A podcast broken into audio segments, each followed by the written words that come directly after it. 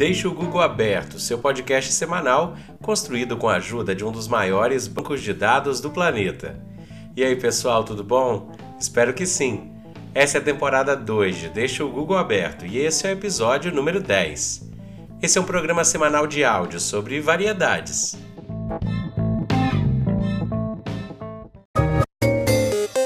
E essa é a nossa frase da semana. Humanidade consiste em jamais sacrificar um ser humano por um objetivo. Albert Schweitzer, médico alemão nascido na Alsácia, ganhador do Prêmio Nobel da Paz em 1952. No dicionário, pelo podcast. A palavra é valoração. Valoração é o ato ou efeito de valorar, determinar a qualidade ou valor de algo. No mundo imobiliário, é usado para apreciação de objetos de venda, imóveis, terrenos, etc. Na álgebra, tem um sentido matemático onde os elementos têm um valor ordenado. Valoração é uma grande palavra em tempos modernos. O que você valoriza? O que tem importância para você?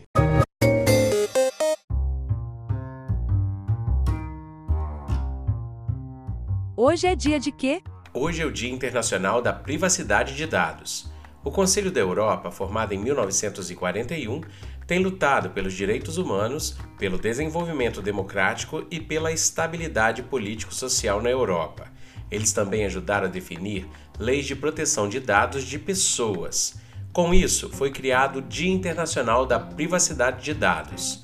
Nós, aqui no Brasil, acompanhamos esses direitos através da Lei 13709 de 2018, com a sigla como LGPDP, Lei Geral de Proteção de Dados, que foi proveniente da lei europeia, também nesse mesmo ano. A legislação se fundamenta em diversos valores, como o respeito à privacidade, a autodeterminação informativa, a liberdade de expressão, de informação, comunicação de opinião, a inviolabilidade da intimidade, da honra e da imagem, ao desenvolvimento econômico e tecnológico e à inovação, à livre iniciativa, livre concorrência e defesa do consumidor e os direitos humanos de liberdade e dignidade das pessoas.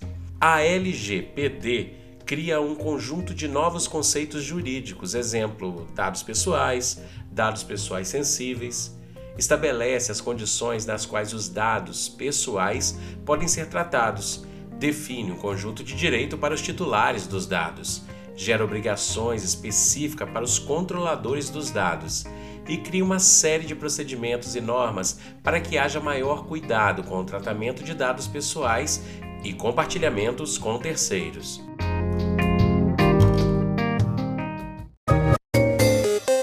E no Recordar e Viver, como falamos do rádio na última edição, recebemos um direct no Insta pedindo para falar de coisas antigas que tocavam música. Então, vamos lá! Abordaremos antiguidades que tocavam as melhores músicas dos anos 70, 80, 90 e os primeiros anos da primeira década do século 21. Além do rádio, as músicas eram tocadas nos famosos dois em um. Lembra deles? Eram gravadores grandes com rádio embutido. Com eles, a gente já gravou um monte de fitas cassete com as nossas músicas favoritas do rádio. E ficávamos bravos quando o locutor falava no meio da música ou cortava a música com uma propaganda antes de acabar. Lembra disso? Tivemos também o 3 em 1, que foram os aparelhos com toca-disco, rádio e toca-fitas.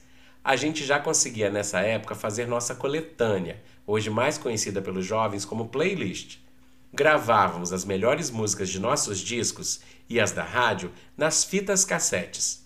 Falando nisso, e as marcas das fitas cassetes que gravavam nossas músicas? Você se lembra delas?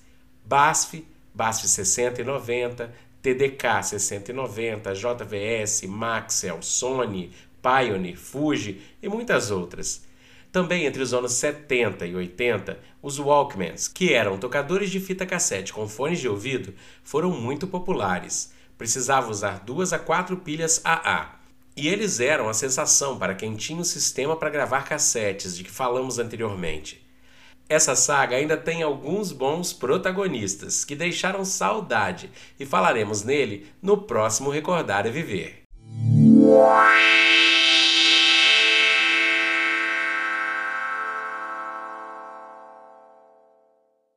Fatos curiosos, históricos ou marcantes fazendo mais um aniversário essa semana. Em 1554, São Paulo, capital do estado brasileiro homônimo, é fundada por 12 padres jesuítas, entre eles Manuel da Nóbrega e São José de Anchieta. Em 1967, Estados Unidos, Reino Unido, União Soviética assinam o Tratado do Espaço Exterior, proibindo a implantação de armas nucleares no espaço e limitando o uso da Lua e de outros corpos celestes para fins pacíficos. A fundação da Universidade Estadual de Londrina foi em 1970 e em 1984 Apple Computer lança nos Estados Unidos o computador pessoal Macintosh. Já em 2008, Brasil comemora os 200 anos da chegada da corte portuguesa a Salvador. Para o texto da semana, escolhemos uma adaptação de A Lenda do Jogo de Xadrez de Júlio César de Mello e Souza, ou mais conhecidamente Malbatarran, do livro O Homem que Calculava. Nessa adaptação, o autor é desconhecido, mas veja que história adaptada interessante. Em um reino muito distante havia um rei que estava muito triste. Sua vida era monótona. Um dia, afinal, o rei foi informado de que um moço Brahmani solicitava uma audiência e que vinha pleiteando isso já havia algum tempo. Como se tivesse no momento com boa disposição de ânimo, mandou o rei então que trouxesse o desconhecido à sua presença. E o jovem começou a falar: Meu nome é Laur, Laur Cessa, e venho da aldeia de Namir, que trinta dias de marcha separam desta bela cidade. Ao recanto em que eu vivia, chegou que o nosso bondoso rei arrastava os dias em meio de profundeza tristeza, amargurado pela ausência de um filho, que a guerra viera roubar-lhe Grande mal será para o país se o nosso dedicado soberano se enclausurar como um brahmane cego dentro de sua própria dor. Deliberei, pois, a inventar um jogo que lhe desse alegria novamente, e é isso que me traz aqui. Como todos os soberanos, este também era muito curioso e não aguentou para saber o que o jovem sábio lhe trouxera. O que Cessa trazia ao rei consistia num grande tabuleiro, quadrado, dividido em 64 quadradinhos, ou casas, iguais. Sobre esse tabuleiro colocavam-se, não arbitrariamente, duas coleções de peças que se distinguiam uma da outra pelas cores branca e preta, repetindo, porém, simetricamente os engenhosos formatos e subordinados e curiosas regras que lhes permitiam movimentar-se por vários modos. Quadradinhos pretos e quadradinhos brancos Cessa explicou pacientemente ao rei, aos monarcas vizires e os cortesãos que rodeavam em que consistia o tal jogo, ensinando-lhes as regras essenciais. Passaram-se meses e depois, dirigindo-se ao jovem Brahmani, o rei disse-lhe: Quero recompensar-te, meu amigo, por este maravilhoso presente que de tanto me serviu para o alívio das velhas angústias. Diz-me o que queres, qualquer das maiores riquezas, e te será dado. Rei poderoso, não desejo nada, apenas a gratidão de ter te feito algum bem que basta. O rei replicou: Causa-me assombro, tanto desdém e desamor aos bens materiais. Por favor, me diga o que pode ser te dado. Ficarei magoado se não aceitar. Então disse Cessa: Ao invés de ouro, prata, palácios, desejo em grãos de trigo. Dar-me-ás um grão de trigo pela primeira casa deste jogo, dois pela segunda, quatro pela terceira, oito pela quarta, dezesseis pela quinta, e assim sucessivamente, dobrando as quantidades até chegarmos à sexagésima quarta e última casa deste tabuleiro. Todo mundo ficou espantado com o pedido. Tão pouco? O rei falou. Insensato! De onde já se viu tanto desamor pelos bens materiais? Chamou então o rei os algebristas mais hábeis da corte e ordenou-lhes que calculassem o valor. Após muito tempo, voltaram.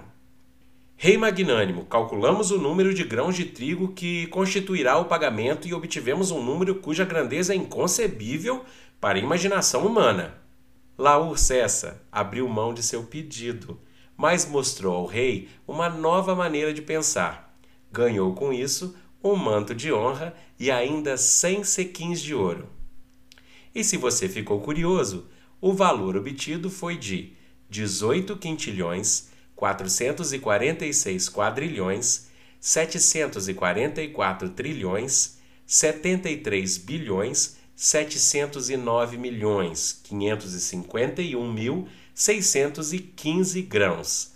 Esse número gigantesco de 20 algarismos exprime o total de grãos de trigos que, impensadamente, o lendário rei prometeu em má hora ao não menos lendário Cessa, inventor do jogo de xadrez.